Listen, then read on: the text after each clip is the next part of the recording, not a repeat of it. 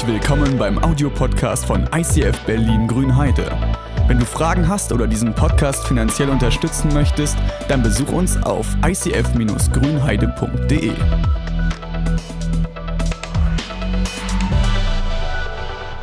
Guten Morgen. Wir sind in Hashtag Jesus. Wir sind angekommen, wir haben angefangen und wir sind auch mitten in der Zeit bis Ostern, in dieser Fasten- und Gebetszeit.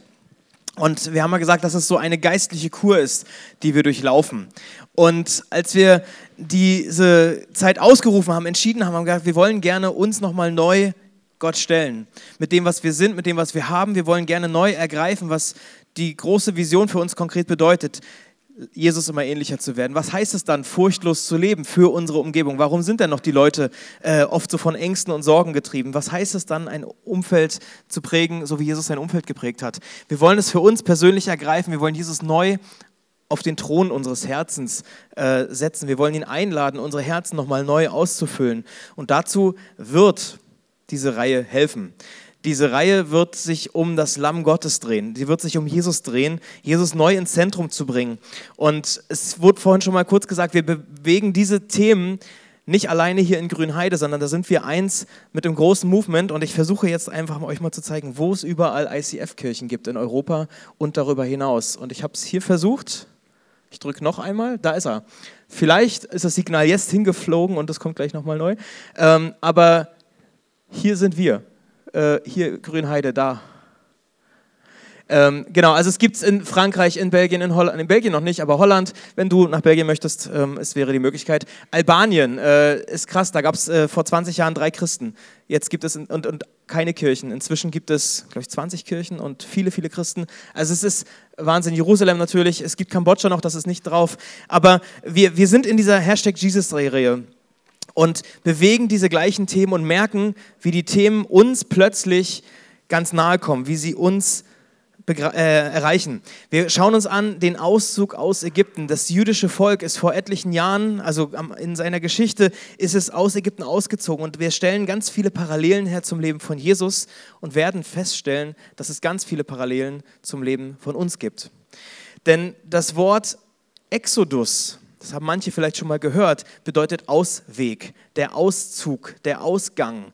Als das Volk aus Ägypten ausgezogen ist, war das der Exodus. Und Jesus benutzt das Wort Exodus ebenfalls im Neuen Testament, als er davon spricht, sein Ausgang, den er in Jerusalem nehmen wird. Da redet er ebenfalls vom Exodus. Und für ihn war das sogar ein Exitus, der das hängt damit zusammen, der Tod. Ähm, wir schauen uns Volk, das, Volk ähm, das Volk der Israeliten an. Wie sah die Situation aus in Ägypten? Wie sieht die Situation aus vor dem Exodus?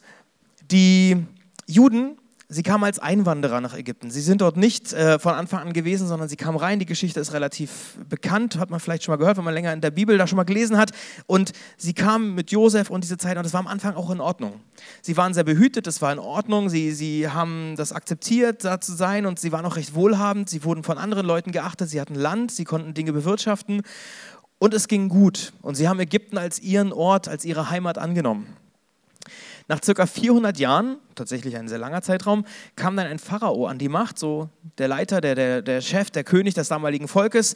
Ähm, und der kannte den Grund für die enge Verbindung der Ägypter und der Juden nicht. Der kannte den Josef nicht mehr und die Geschichte darum. Und nach und nach wurden die Juden enteignet, sie wurden unterdrückt, sie wurden versklavt. Der Pharao ließ sogar eine Zeit lang äh, alle männlichen Nachkommen der Juden umbringen. Also alle Babys wurden umgebracht. Einfach weil die Juden sich so ausgebreitet haben und die Angst so groß war, dass da irgendwie vielleicht mal eine Revolte passiert.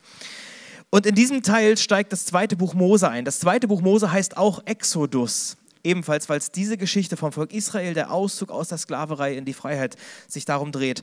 Und da heißt es ziemlich am Anfang in einem der ersten Kapiteln, der Herr sagte, ich habe gesehen, wie schlecht es meinem Volk geht. Und ich habe auch gehört, wie sie über ihre Unterdrückung klagen. Ich weiß genau, was sie dort erleiden müssen. Ja, ich habe die Hilfeschreie der Israeliten gehört. Ich habe gesehen, wie die Ägypter sie quälen. Das Volk befindet sich in so einem jämmerlichen Zustand. Also Gott sagt ganz oft, ich habe gesehen, ich habe es gehört, ich habe mitbekommen, was dort passiert. Gott lässt sich bewegen davon, von diesem jämmerlichen Zustand. Ich leuchte noch ein bisschen drauf, wie dieser Zustand aussieht, im körperlichen, im seelischen, im geistlichen. Was, was ist da eigentlich los gewesen in der Zeit? Körperlich, die Juden waren Sklaven. Und ihr kennt die Bilder von vor 70, 80 Jahren, als auch Juden versklavt waren, als sie Arbeitskräfte waren, als sie körperlich einfach ausgehungert waren, unterernährt waren, wo Krankheiten da waren, wo sie gepeinigt wurden. Diese Bilder habe ich im Kopf, wenn ich diese Geschichten lese. Vielleicht gibt es Zehen oder Finger oder ganze Gliedmaßen, die einfach ab sind, weil sie durch die harte Arbeit oder durch Unfälle, die passiert sind, nicht versorgt wurden. Geistlich, wie sah das Volk geistlich aus? Wie sah es dort? Das war unterschiedlich. Es gab einige, die Kompromisse in ihrem Leben eingegangen sind, weil sie in einem anderen Land waren, wo andere Religionen und andere Vorstellungen herrschten. Und es hat sich gemischt, dass manche Leute komische Rituale aufgenommen haben, religiöse Praktiken äh, ausgeübt haben. Und als den Leuten dann klar geworden ist, Gott zieht sich bei so einem Verhalten, zieht er sich zurück, sind manche gesagt, okay, na gut, wenn Gott sich zurückzieht, dann habe ich noch weniger mit Gott zu tun. Andere hat das motiviert und gesagt, okay, wir wollen festhalten an dem, was da ist. Wir wollen daran bleiben. Wir wollen durch diese Not hindurch suchen wir Gott und sie schreien und rufen Gott, komm uns nahe, komm und rette uns. Aber Gott war nicht so sehr erlebbar. Seelisch, die Identität des Volkes war angegriffen. Viele haben vergessen, dass Ägypten nicht ihr eigentliches Ziel war. Sie wussten nicht mehr darum, dass eigentlich das neue Land noch vor ihnen liegt. Aber der Wohlstand hat es leicht gemacht, dass man sich in Ägypten niederlässt, dass man sich zu Hause fühlt, dass man eine Heimat dort fasst. Und am Ende wurden sie leider dort versklavt. Und die Seele war müde, sie hat gelitten, und das Volk war eigentlich arm, ohne Rechte und ohne wirkliche Bedeutung, gehörte nicht mal sich selbst. Und das, was Gott hier sieht und was er hört und mitbekommt, das bewegt ihn. Gott lässt sich bewegen. Ich spule mal vor in der Bibel, um die Zeit, als das Neue Testament entstanden ist, um die Zeit, als Jesus in diese Welt kam. Wie sah das dort aus? Weil die Zeit, die, oder die Zeit, die, ähm, die die Gefangenschaft in Ägypten gedauert hat, diese Sklaverei, dieser Zeitraum, solange das war, ungefähr den gleichen Zeitraum gab es auch später in Israel keine Propheten mehr. Also von dem letzten Propheten im Alten Testament bis zum ersten Propheten im Neuen Testament, Johannes den Täufer, lagen auch ungefähr 450 Jahre lang, in denen Gott geschwiegen hat, in denen nichts passiert ist, wo er sich scheinbar zurückgezogen hat und die Leute einfach lebten. Ähm, also fast 500 Jahre, bis Johannes der Täufer wieder auf, als Gottes Stimme auftrat und Israel äh, den Israeliten dann ankündigt, dass er wieder da ist, äh, dass das Gott wieder was zu sagen hat. Gott hat diese Schweigezeit auch eingeleitet er hat sie auch angekündigt und sagt, es wird eine Zeit kommen, wo ihr meine Worte nicht mehr hört. Ich schicke euch eine Hungersnot. Nicht nach Brot werdet ihr hungern, sondern nach einem Wort aus meinem Mund. Nach einem Wort aus meinem Mund werdet ihr euch sehnen. Ich ziehe mich zurück, weil Dinge im Land laufen, da ziehe ich mich zurück.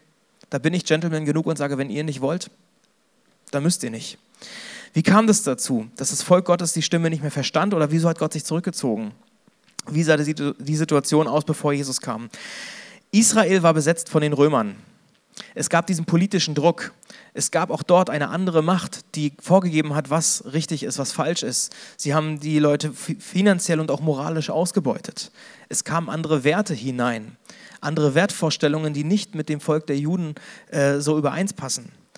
Wie sah das geistliche Leben aus? Das Volk hat sich in unterschiedlichste Gruppierungen aufgespalten. Jeder hat für sich irgendwie beansprucht, im Recht zu sein, das Gesetz mal so auszulegen, mal so auszulegen, die Bibel zu nehmen oder die Tora, um zu sagen, okay, heute ist das richtig und wir glauben das, ihr glaubt das, dann seid ihr falsch. Das gab ähm, Vermischungen mit anderen Religionen, dass das Judentum eben nicht mehr so rein und klar war, wie es mal gedacht war. Ähm, der Glaube an den Messias war nicht mehr da das hat so eine geistliche Verwirrung eingesetzt. Und wenn ihr in der Bibel manchmal lest, im Neuen Testament von den Schriftgelehrten, das war eine dieser Gruppierungen, die entstanden ist. Die Priester, die eigentliche geistliche Leitung, die ist käuflich geworden. Die hat eben sich bezahlen lassen, um die Schrift so oder so auszulegen. Und dann gab es die Schriftgelehrten, die sagten, wir übernehmen diesen Job und wir springen in diese Bresche und wollen dort reingehen.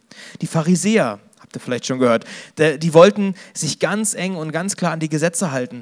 An alle Vorschriften wollten sie exakt einhalten. Die Sadduzäer, die hatten Macht über den Tempel und über das geistliche, über das gesellschaftliche Leben. Dann die Essener. Sie hielten am Messias fest, aber sie haben gedacht, der Messias kommt, um sie von den Römern zu befreien, nicht geistlich zu befreien, sondern von den römischen Besatzern. Keine dieser Gruppen hat Johannes den Täufer anerkannt. Keine dieser Gruppen hat gesagt, Jesus könnte der Messias sein. Die haben ihn beide, also beide wurden von ihnen abgelehnt. Also es gab auch dort eine Not und eine geistliche Distanz zu Gott. Sie brauchten wieder göttliche Werte, einen, einen, Propheten, der aufsteht und sagt, okay, ich antworte, ich kann euch erklären, dass Gott da ist, dass er, wie er in euer Leben spricht. Das ging ihnen wie in Ägypten. Es war eine Not und manche konnten die ausdrücken und konnten diesen Schrei formulieren und andere nicht. Interessant ist, diese Zeitspanne habe ich so gedacht. 400, 500 Jahre, was war vor 400, 500 Jahren in unserem Leben los? Also nicht in unserem Leben, aber in unserem Land, in unserer Zeit. Da war die Reformation. Da hat die Kirche sich zurückbesonnen besonnen auf, auf, auf so Grundwerte. Und natürlich gab es auch erweckliche Bewegungen in den letzten 100 oder 200 Jahren, aber ich habe mich gefragt, was würde passieren, wenn Gott heute nochmal so eingreift? Wenn Gott heute in einer ähnlichen Weise das Volk, sein Volk aus einer Not befreit? Weil ich glaube, auch wir stecken in manchen Nöten. Ich glaube, auch wir, oder wir wissen es, wir leben in einer fremden Kultur, die nicht unbedingt mit den christlichen so übereins passt. Wir leben in einer Kultur, die man durchaus vergleichen kann, unser Leben mit dem Leben in Ägypten. Dass es andere Herrscher gibt, die die Werte vorgeben, die nicht unbedingt immer göttlich sind. Wir leben in einer Welt, die oft von Angst geprägt ist, die uns mürben machen möchte. Wir leben in einer, in einer Welt, die nicht unsere eigentliche Heimat ist. Das eigentliche Ziel liegt noch vor uns. Und Gott holt uns nicht heraus. Gott holt uns immer noch nicht heraus. Er gibt uns ein paar Hilfen auf dem Weg und da habe ich auch zwei Verse gefunden. Passt euch nicht den Maßstäben dieser Welt an, sondern lasst euch von Gott verändern, damit euer ganzes Denken neu ausgerichtet wird. Also ihr sitzt in dieser Welt, aber passt euch dieser Welt nicht an. Achtet darauf, dass ihr eher prägt, als dass ihr geprägt werdet. Ähm, Jesus betet einmal für seine Jünger und sagt, ich bitte dich nicht, dass du sie aus dieser Welt herausnimmst. Sie gehören da eigentlich nicht hin, sie sind nicht von dieser Welt. Aber ich bitte dich nicht, dass du sie rausnimmst, sondern dass du sie bewahrst vor dem Bösen. Und wenn wir jetzt von diesem großen Ganzen, von dem Leben der Menschheit mal runterzoomen in dein eigenes Leben, in dein persönliches Leben, wie sieht es denn da aus? Oder frag dich oder beantworte diese Frage für dich, in welchem Bereich deines Lebens möchtest du in den nächsten Wochen wo möchtest du, in, in welchem Bereich deines Lebens möchtest du, dass Gott eingreift, dass er neu herabkommt, dass er Einzug hält? Wenn du dein Leben anschaust, reflektierst, wo ist die Not am größten? Oder wo gibt es Punkte, wo Jesus nicht im Mittelpunkt ist? Wie sieht es aus, Körper, Seele, Geist? Welche Not gibt es im Körperlichen? Hast du irgendwelche Krankheiten, chronischen Leiden, Dinge, die nicht heil sind? Und wo du vielleicht nicht mehr davon ausgehst, dass Gott tatsächlich noch was macht? Seelische Nöte, Süchte, Ängste, Trauer, Einsamkeiten, Gedankengebäude, die einfach da sind und wo Gott noch nicht die nicht mit Gott übereinpassen. Vielleicht sind manche in der Identität angegriffen. Wer bin ich? Wofür bin ich eigentlich da?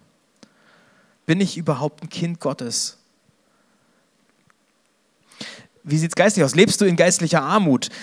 Ist Jesus in deinem Leben? Wie gehst du mit Sünde um? Wo lässt du Kompromisse zu? Auch das sind ja Nöte, die uns passieren. Das sind ja Dinge, die passieren, so ähnlich wie es im Volk Israel passiert ist, zur Zeit von in Ägypten, aber auch zur Zeit von Jesus.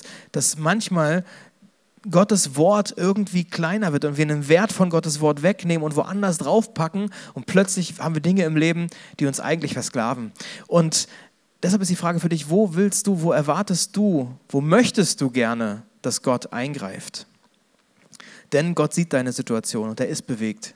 Diese Stelle können wir auch übertragen auf uns. Wir wollen diese Zeit bis Ostern nutzen, um unser Herz weit zu machen, um unser Herz ein Stück weit zu öffnen und sagen, Gott, da soll Hoffnung aufkeimen. Da soll was Neues entstehen. Wir wollen ihm bewusster und ehrlicher begegnen als bisher. Zu sagen, Gott greife ein. Und wir durchlaufen diese Fastenzeit, diese Gebetszeit bis Ostern.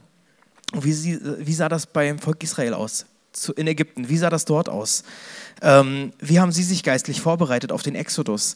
Eine Woche vorher haben sie eine Woche lang nur ungesäuertes Brot gegessen. Also manche haben schon mal gehört, das Fest der ungesäuerten Brote. Wofür steht das? Man hat halt keinen Sauerteig in, diesen, in dieses Brot reingegeben, dass es aufgehen konnte. Äh, und das stand, das bedeutet, dass es keine Zeit gab. Gott, es muss jetzt dringend losgehen. Wir haben nicht mal Zeit, dass unser Brot aufgehen soll. Ähm, Gott, du musst dringend eingreifen. Wir machen uns bereit. Wie kannst du diesem Gedanken heute Ausdruck verleihen? dass es dringend ist, dass Gott in dein Leben eingreift? Wie kannst du dem Ausdruck verleihen, dass es dir wichtig ist, dass Gott bald eingreift? Das Ungesäuerte steht in der Bibel auch immer für ohne Sünde. Es gab eine Reinigung und das hat das Volk der Juden sehr ernst genommen. Sie haben ihr ganzes Haus gereinigt von allem, wo irgendwie Sauerteig mit zu tun hat. Sie haben alles gesäubert, da waren sie sehr konsequent. Das steht für mich für Heiligung. Heiligung stand in dieser Zeit im Fokus, sich zu reinigen, sich abzusondern, Frage ist für mich oder für dich, wo sonderst du dich ab? Wo putzt du dein inneres Haus oder dein äußeres Haus? Wo nutzt du diese Zeit oder nutz diese Zeit bis Ostern für Heiligung, um Sünde aus deinem Leben zu verbannen. Worauf könntest du verzichten, um zu fasten in den kommenden Tagen, um Gott zu zeigen, es ist mir wirklich ernst, Gott. Ich mache mich bereit. Und dann zu warten, dass Gott eingreift, dann zu erwarten, dass Gott eingreift. Das gibt im Griechischen zwei Worte für Zeit, nämlich das Wort Kronos und das Wort Kairos. Das Wort Kronos bedeutet die normale Zeit. Das ist so der Alltag, dieses Alltägliche, die Zeit, in der Gott mal da ist, wo er mal weniger da ist, wo man, wo man ihn mehr erlebt und weniger erlebt, dieses Alltägliche, dieses normale Familienleben, was ihr kennt, was man bedeutet, was man merkt. Ein normaler Alltag einer Beziehung, der ist manchmal intensiver, die ist manchmal lockerer. Ähm, und vielleicht ist der Normalzustand sogar zu einer Not geworden, dass man denkt, okay, Gott, wo sind denn die Highlights? Weil es gibt neben dem Kronos auch den Kairos. Und der Kairos ist dieser besondere Moment, dieses Highlight, dieser göttliche Moment. Immer wenn du in der Bibel was liest von die festgesetzte Zeit oder Gott hat zu, zu seiner Zeit oder zu jetzt ist der Punkt, wo er eingreift, das ist, da ist das Wort Kairos benutzt. Das ist dieser Highlight, dieses Besondere. Wenn du in deinem Familienleben etwas sehr Besonderes erlebst, etwas Überraschendes erlebst, ähm, das ist der Kairos, das sind die Zeiten, in denen Gott eingreift, der göttliche Moment. Und wir befinden uns normalerweise im Kronos, in dem Alltäglichen, in der Chronologie des Lebens und erwarten den Kairos, denn diese Dinge sind nicht alltäglich. Und die Frage ist, wie groß ist deine Erwartung nach so einem Kairos-Moment? Wie sehr sehnst du dich nach diesem Kairos-Moment oder hast du dich vielleicht auch abgefunden, dass du halt in der normalen Chronologie lebst? Gott greift ein. Gott greift ein bei den Juden in Ägypten. Da steht in, in diesem Vers im 2. Mose 3, nun bin ich herabgekommen. Da steht dieses, das ist die Zeit vom Kronos. Nun bin ich herabgekommen, um sie aus der Gewalt, äh, Kairos, das ist der göttliche Moment. Ich bin herabgekommen, um sie aus der Gewalt der Ägypter zu retten. Ich will sie aus dem Land herausführen, in ein gutes und großes Land bringen, in dem es selbst Milch und Honig im Überfluss gibt. Also da, da bestimmt Gott und sagt, jetzt ist der Punkt, das Maß ist voll, ich greife endlich ein. Und er beruft Mose und sagt, du wirst der Retter deines Volkes. Mose wird zum Retter seines Volkes. Er ist Jude und Ägypter zugleich. Er kann sich total mit den Juden identifizieren und gleichzeitig kann er sich mit den Ägyptern identifizieren. Die Story dahinter kennen manche, könnt ihr lesen. Er ist als Baby, sollte er getötet worden werden. Er hat seine ganzen Privilegien als Königssohn, wo er aufgewachsen ist, aufgegeben, um rauszugehen und Schafhirte zu werden. Er führt sein Volk durchs Wasser in die Freiheit. Das ist diese Geschichte mit dem Toten Meer, mit dem Roten Meer, was sich teilt äh, und wo das Volk trockenen Fußes durchziehen kann. Mose wird zum Befreier seines Volkes. Er wird zum Befreier seines Volkes und manche haben es vielleicht schon erkannt, es gibt wieder so eine sehr enge Verbindung zu Jesus. Es gibt eine sehr enge Verbindung zwischen dem Leben von, von Mose zu Jesus. Denn auch dort, Jesus, äh, Gott greift ein bei den Juden zur Zeit von Jesus. Auch dort findet ihr Kairos-Momente. Schon bevor Gott die Welt erschuf, hat er Christus zu diesem Opfer bestimmt. Gott hat sich schon längst einen Plan und einen Punkt ausgesucht in der Geschichte der Zeit, wann dieser Kairos-Moment passiert, dass er als Jesus auf die Welt kommt. Als aber die von Gott festgesetzte Zeit kam, sandte er seinen Sohn zu uns. Also auch zu diesem Zeitpunkt der Geschichte, vor etwa 2000 Jahren, kommt der Kairos-Moment, an dem Gott aus dem Alltag etwas sehr Besonderes macht, an dem er einen Retter schickt, wo Jesus zum Retter wird, der sowohl Gott wie Mensch zugleich ist. Auch Jesus sollte als Kind, als Baby getötet werden. Jesus hat seine Privilegien, seinen himmlischen Platz als Königssohn aufgegeben, um ein Hirte zu werden, der gute Hirte zu werden. Und Jesus führt auch sein Volk in die Freiheit durch die Taufe, durchs Wasser. Und ich habe gerade dieses Muster, ich finde das faszinierend und merke, wie ist es bei mir? Wie erwarten wir das? Wie können wir das erleben, dass Gott eingreift? Weil auch in unserem Leben gibt es den göttlichen Moment, der den Alltag durchbricht. Es gibt immer wieder Momente, wo Gott sich besonders zeigt oder zeigen will. Und ich, manchmal werden mir diese Dinge bewusst, manchmal nicht. Manchmal denke ich, Gott, warum dauert das so lange? Weil in meinem Zeitplan, in meiner Vorstellung von Zeit, die natürlich die bessere ist, denke ich, ähm, würde Gott viel früher reagieren, würde er viel schneller sein Volk, manche Leute, mich aus manchen Situationen befreien. Und ich frage mich, warum dauert das so lange? Warum, warum sind so viele Leute um uns herum immer noch von Angst geprägt? Warum sehen wir aneinander, dass wir manchmal eben nicht nur diese Kairos, dass es immer alles Highlight und alles toll ist und so. Warum sehen wir das denn, dass Dinge auch passieren, die wir nicht verstehen? Warum passiert denn das? Warum sind wir hier im Saal mit 50 oder 60 Leuten und nicht mit 200? Warum dauert das so lange, bis wirklich Durchbrüche passieren? Warum ergreifen wir manchmal nicht, was Gott uns geschenkt hat und dann Möglichkeiten gegeben hat, wo wir einen Einfluss nehmen können? Warum dauert das so lange, dass wir aus Gedankengebäuden nicht rauskommen, dass manche Kulturen sich nicht verändern? Warum dauert das so lange? Und dann denke ich, Gott kommt nicht zu meiner Zeit, ich hab's nicht drauf. Gott kommt nicht zu meinen Vorstellungen, wann richtig wäre. Gott kommt nicht zu spät oder zu früh, er kommt zur richtigen Zeit. Er kommt zur festgesetzten Zeit. Das ist nicht Kronos, das ist Kairos.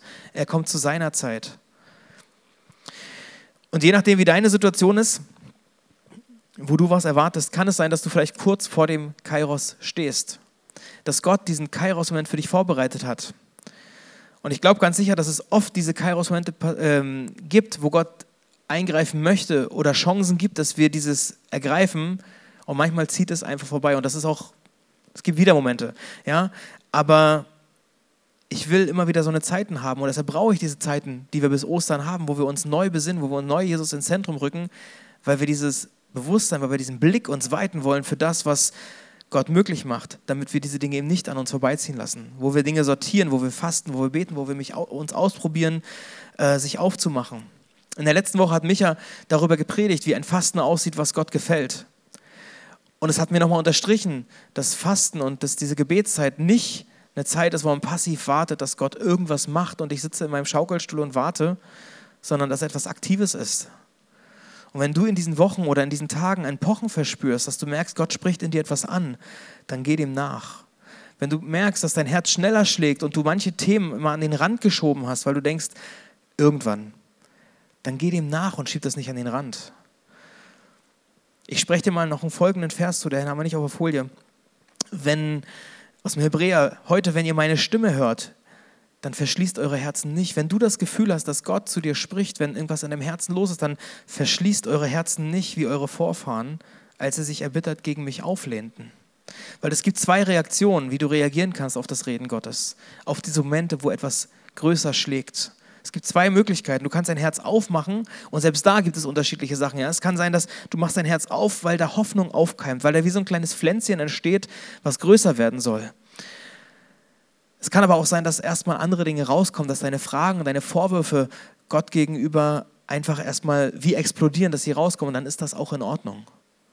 Ich glaube, beides hat seine Berechtigung. Und man wünscht sich immer so schnell, dass man wie Maria, als sie dann gehört hat, sie wird schwanger werden und so, dass sie die Worte, die Gott ihr sagt, im Herzen bewahrt. Ja? Aber vielleicht muss das, was im Herzen so gärt, auch erstmal raus. Vielleicht muss der Dampf erstmal abgelassen werden, dass die Klage auch Raum hat. Wenn du in die Bibel schaust, du findest Klagepsalmen, du findest Klagelieder, so viele Gebete, wo Menschen diese Gärung, diesen Druck, der in ihrem Herzen drin ist, dieses, was oft so wie explodieren will, dass sie es rauslassen und ans Kreuz bringen. Das hat seine Berechtigung und das ist in Ordnung, das Herz an der Stelle freizumachen. Genau.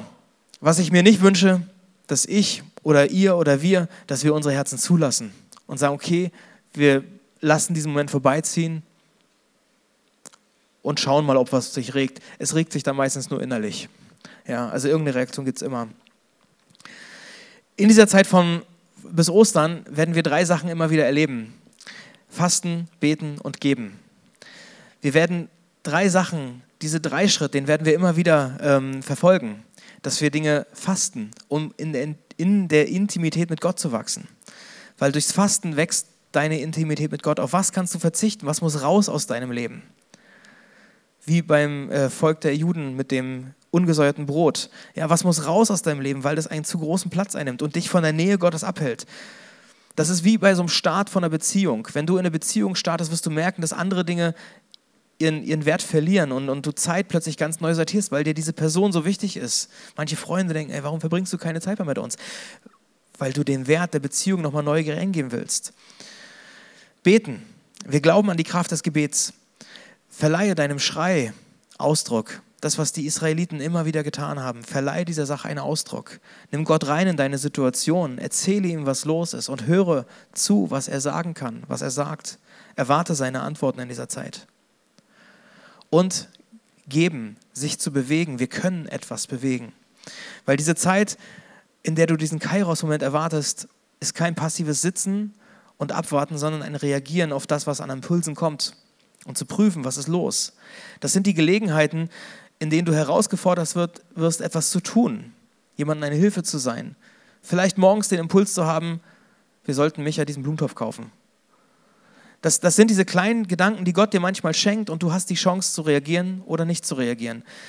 Geh diesen Sachen nach. Erinnert euch an letzte Woche, ja, dieses Fasten, was Gott gefällt, Jesaja 58. Kümmert euch um die, denen es nicht gut geht. Sorgt dafür, dass Gerechtigkeit hergestellt wird. Brecht euer Brot mit den Armen. Teilt die Dinge aus. Investiert euch. Macht Dinge um euch auszuprobieren, zu gucken, was ist die Berufung, wo schlägt das Herz höher, was ist das, was an Berufung, an Vision in dein Leben kommt. Probiert euch aus. Von daher diese Zeit ganz bewusst zu gestalten, mit dem Fasten, mit dem Beten und mit dem Geben. Wie sah das bei den Israeliten aus? Auch sie haben einen Impuls bekommen, etwas zu tun, und zwar, sie sollten ein Lamm in ihre Häuser aufnehmen. Sie sollten ein Lamm aufnehmen und sie vertrauten darauf, dass das ein göttlicher Impuls war. Das war irgendwie komisch, weil so ein Lamm, was soll das jetzt irgendwie, also das hat ja normalerweise im Stall gelebt, was soll denn jetzt plötzlich im Wohnzimmer, so, ja? Also das ist irgendwie komisch, das klingt unlogisch und nicht mal ein Ansätzen danach, dass das ein Zeichen göttlichen Handels sein könnte. Sie sollten aber dieses Lamm aufnehmen und sie haben es getan und erlebt, dass das der erste Schritt zur Rettung ist, dass es ein wichtiger Schritt auf dem Prozess ihrer Rettung ist. Was sagt Gott zu dir in dieser Zeit bis Ostern? Das kann sein, dass diese göttliche Zeit, dass da Impulse kommen, und du die Möglichkeit hast, diesen Moment vorbeiziehen zu lassen oder auch darauf reagieren, darauf zu reagieren. Ähm, was könnte es bei dir sein? Bei den Israeliten hat Gott ganz klare Anweisungen gegeben, was das für ein Lamm sein soll. Bis zu welchem Datum sie dieses Lamm aufgenommen, an welchem Datum sie das reinlassen sollen, wie lange das in der Familie sein soll, wann es geschlachtet werden soll, was mit dem Blut ist, was da an diese Türpfosten ge geschmiert wird. Also es klingt relativ eklig, wenn man das mal sich mal so vorstellt. Es klingt nicht unbedingt göttlich. Ähm, das, was Gott von den Leuten dort verlangt oder sagt, das wird der Weg zur Rettung, klingt unlogisch.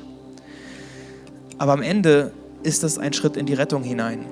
Manche kennen das mit den zehn Plagen, die durch Ägypten kommen und die letzte Plage, wo, die, wo der Todesengel sozusagen Gericht übt über den Ägyptern, zieht er vorbei dort, wo das Blut des Lammes an den Türpfosten ist. Das klingt unlogisch und vielleicht sogar eklig. Und vielleicht bekommen manche von euch Impulse, etwas zu geben, etwas zu tun, etwas zu fasten, was vielleicht unlogisch klingt. Aber vielleicht sind es göttliche Momente. Ich war in dieser Woche in der Obdachlosenunterkunft. Manche von euch haben das auch getan. Und es gab ein paar Stimmen, die gesagt haben, jetzt Corona-Zeit, willst du es wirklich? Man muss am Anfang kriegt man eine lange Erklärung, was man sich alles einfangen kann an Krankheiten, äh, was dort alles passieren könnte, wie lange das dauert, welchen Aufwand man da macht und für die Leute. Und du kommst in den Raum und es riecht schon komisch. Das klingt vielleicht unlogisch. Letztes Jahr war einer dabei, auch aus dieser Kirche, der hatte im medizinischen Team geholfen und musste jemanden waschen, der halt eingekotet oder eingenässt war. Und plötzlich hing da irgendwie ein Stück Kacke am Hals. Das ist eklig. Manchmal sind Dinge wirklich eklig. Manchmal legt Gott dir Dinge aufs Herz, die dich wirklich was kosten. Manchmal legt Gott dir was aufs Herz und es ist ein Gehorsamschritt und du merkst, es verlangt dir wirklich viel ab. Das Wort vorübergehen, also wenn ihr diesen, diese Stelle als der Todesengel vorbeizieht und die, da, wo die äh, Türenpfosten sozusagen bestrichen waren, da, da zieht er vorüber und die Juden wurden sozusagen verschont. Dieses Wort vorübergehen, was dort steht, das heißt im Hebräischen Passa. Und dieses Fest bei den Juden heißt bis heute Passafest passieren, kennt man auch vielleicht das Wort, ich passiere. Ja, das heißt vorüberziehen. Das Passalam wurde ins Haus geholt und das war der Gehorsamsschritt für die Juden. Für eine Zeit lang, für eine Zeit lang hat das Lamm bei der Familie gelebt.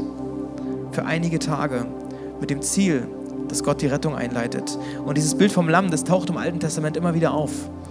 Auch im Neuen Testament. Also Jesus über, wird über 30 Mal als Lamm bezeichnet. Und durch die Bibel hindurch zieht sich eine Geschichte, ein Bild immer wieder, nämlich das Lamm Gottes besiegt den Feind. Durch das Lamm wirst du gerettet. Du brauchst das Lamm Gottes in deinem Leben. Die Juden brauchten das in ihrem Haus, um gerettet zu werden. Du brauchst das Lamm in deinem Haus. Jesus brauchst du, du brauchst Jesus, um gerettet zu werden, in die Ewigkeit gerettet zu werden, aus deinem Ägypten heraus gerettet zu werden, aus deiner Misere, aus deiner Not, geistlich, körperlich, seelisch, was auch immer. Als Jesus in Jerusalem einzieht, also das, manche kennen die Situation, als das Volk zusammenkommt und das Passafest feiert. Die haben 1400 Jahre lang immer wieder, Jahr für Jahr, dieses Passafest gefeiert, in der Erinnerung, was Gott damals beim Exodus gemacht hat. Und sie haben Palmwedel gehabt, sie haben, sind, ganz Jerusalem war voller Menschen, also von diesen 200.000 Leuten kamen plötzlich 6 Millionen irgendwie zusammen und sie haben gefeiert, weil sie haben erwartet, dass ein Lamm kommt irgendwann. Und wisst ihr, an welchem Tag Jesus in Jerusalem einzieht? Am gleichen Tag, als das Lamm bei den Ägyptern, äh, bei den Juden eingezogen ist. Es sollte der 10. des Monats Nisan sein. Jesus zieht in Jerusalem ein am 10. des Monats Nisan. Es ist göttliches Timing. Es ist ein Kairos-Moment. Jesus zieht als Messias in Jerusalem ein auf diesem Esel. Und was sieht man, wenn man auf diesem Esel sitzt? Ein Kreuz. Er wusste genau, was sein Weg ist, was er sein wird. Er wird eine Zeit lang bei den Leuten bleiben, um sie dann zu retten. Da sind so viele Parallelen, so, viel, so viele Bilder und Dinge drin, wo ich denke, wow, das, das, das könnte man hier stundenlang auspacken. Für heute ist mir wichtig und ist uns wichtig, Gott sieht deine Situation. Gott sieht deine Situation, er hört deine Not, er hört unsere Not als Kirche, er hört unsere Not als Volk, als Leute, als Menschen, die sich fragen, warum herrscht die Angst immer noch? Warum ist der Einfluss so groß, dass das Volk Gottes sich manchmal verirrt? Dass die Motivation, dass das Feuer, dass die Flamme der ersten Liebe verblasst? Warum ist der Einfluss von außen auf unser Leben oft so viel größer als der Einfluss von Gott? Diese Not, Gott sieht die und er möchte reagieren erwartest du noch den Kairos-Moment in deinem Leben? Gott hat einen Kairos-Moment für dich. Nimm diese Zeit bis Ostern, um Jesus als Lamm Gottes neu in dein Leben aufzunehmen.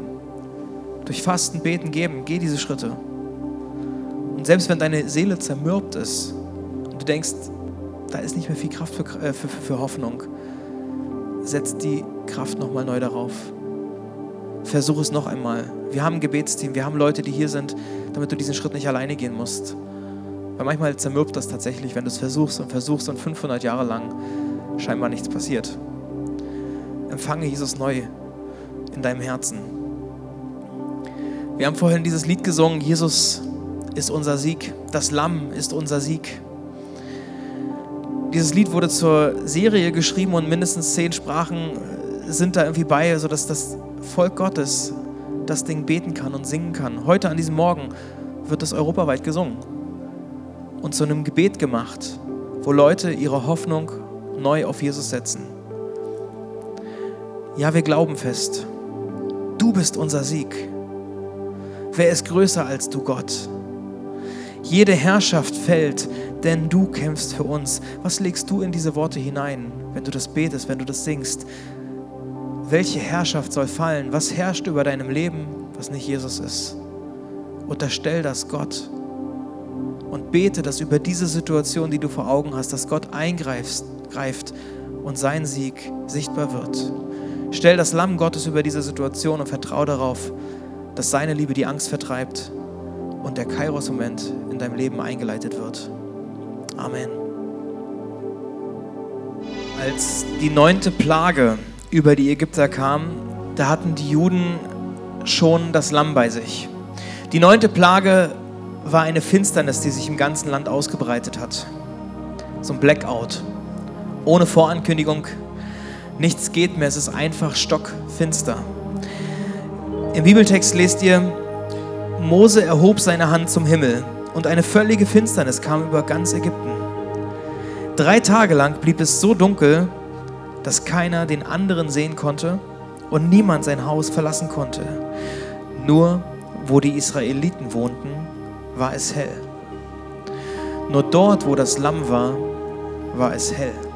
Das Lamm ist das Licht in der Finsternis. Selbst wenn die Finsternis um dich herum so groß ist und so stark ist, sie ist immer noch da. Aber wenn du das Lamm hast, ist bei dir das Licht. Selbst wenn um dich herum der Sturm tobt, kann es sein, dass du im Auge des Sturms bist. Da, wo das Lamm ist, ist das Licht. In der Offenbarung wird ein Bild davon beschrieben, wie es im Himmel ist, wie es in der Ewigkeit ist. Unser eigentliches Ziel, wo wir darauf hinleben. Auch dort wird dieses Bild vom Lamm unter den Menschen beschrieben. Und in einem der letzten Verse in der Bibel heißt es, diese Stadt braucht als Lichtquelle weder Sonne noch Mond. Denn in ihr leuchtet die Herrlichkeit Gottes und ihr Licht ist das Lamm. Jesus bringt Licht in deine Dunkelheit. Selbst wenn du noch in der Dunkelheit lebst, kannst du das Licht erleben. Und dafür würde ich gerne beten und dafür werde ich jetzt beten, dass wir das erleben, dass es uns leicht fällt, dass, es, dass wir diesen Mut aufbringen, die Kraft aufbringen, um das Lamm auf unseren Herzensthron zu setzen, das Lamm neu in unser Leben einzuladen. Weil es passieren immer wieder schnell Dinge, die sich darauf setzen, die einen größeren Wert einnehmen. Aber wenn dir Dinge auffallen, ist das ja nicht das Ende, sondern das ist der Anfang der Veränderung. Und Jesus, deshalb danke ich dir, dass du zu uns redest. Ich danke dir, dass du um uns. Ich danke dir, dass du in unseren Kronos kommst, in unsere normale Zeit hineinkommst und einen Kairos ermöglichen willst. Ich bitte dich, dass wir diese Kairos-Momente erleben. Ich bitte dich für die Zeit bis Ostern, dass Durchbrüche passieren in unserem Leben. Ich bitte dich, dass du die Flamme der ersten Liebe neu anzündest da wo die Sache verloren gegangen ist, wo sie ausgegangen ist, Herr, ich bitte dich, dass du Glauben größer werden lässt. Ich bitte dich für die Leute unter uns, die, die erkannt haben, dass Jesus nicht auf dem Thron des Herzens sitzt, dass du neu einziehst. Ich bitte dich, dass du uns die Schuld vergibst und neu einziehst. Ich bitte dich, dass deine Kraft kommt und Angst vertreibt. Jesus, ich bitte dich, dass du als Lamm Gottes, als König neu in unser Leben kommst, dass du uns prägst und begleitest in dieser Zeit, die manchmal dunkel ist, die manchmal von Angst geprägt ist. Ich bitte dich, dass wir dich als Antwort sehen, dass wir dein Licht sehen, dass wir dein Licht erkennen und merken, wie du größer wirst in unserem Leben, wie wir dir ähnlicher werden, wie die Not verschwindet, weil du eine Antwort hast. Wie geistliche Not beantwortet wird. Wie wir deine Stimme wieder verstehen, weil du redest. Dass wir in der Seele gestärkt werden, weil du redest, weil du uns eine Identität zusprichst. Wie körperliche Leiden beantwortet werden, wo Wunder passieren. Jesus, ich bitte dich, dass wir unsere Hoffnung oder ich setze meine Hoffnung auf dich und ich bitte dich, dass uns das gelingt dass wir unsere Hoffnung neu auf dich setzen. Jesus, danke, dass du hier bist und dass du mit uns gehst, dass du uns begleitest, uns führst und lauter redest als die Stimmen, die um uns herum sind. Amen.